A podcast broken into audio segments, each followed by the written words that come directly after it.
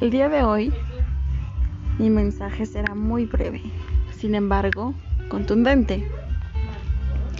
La gratitud es un solvente que diluye la queja.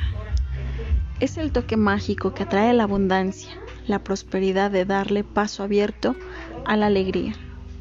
Es la mayor prueba de humildad.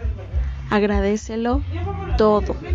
Agradece por estar, por ser, por tener, por ganar, por perder, por ir, por venir, por intentar, por errar, por conocer, por sentir. Si agradeces, tu cuenta espiritual ganará intereses. Tus ojos verán nuevos colores. No escucharás ruidos, sino melodías. Tu vida será una gran caricia. Te harás invencible. Agradecelo todo.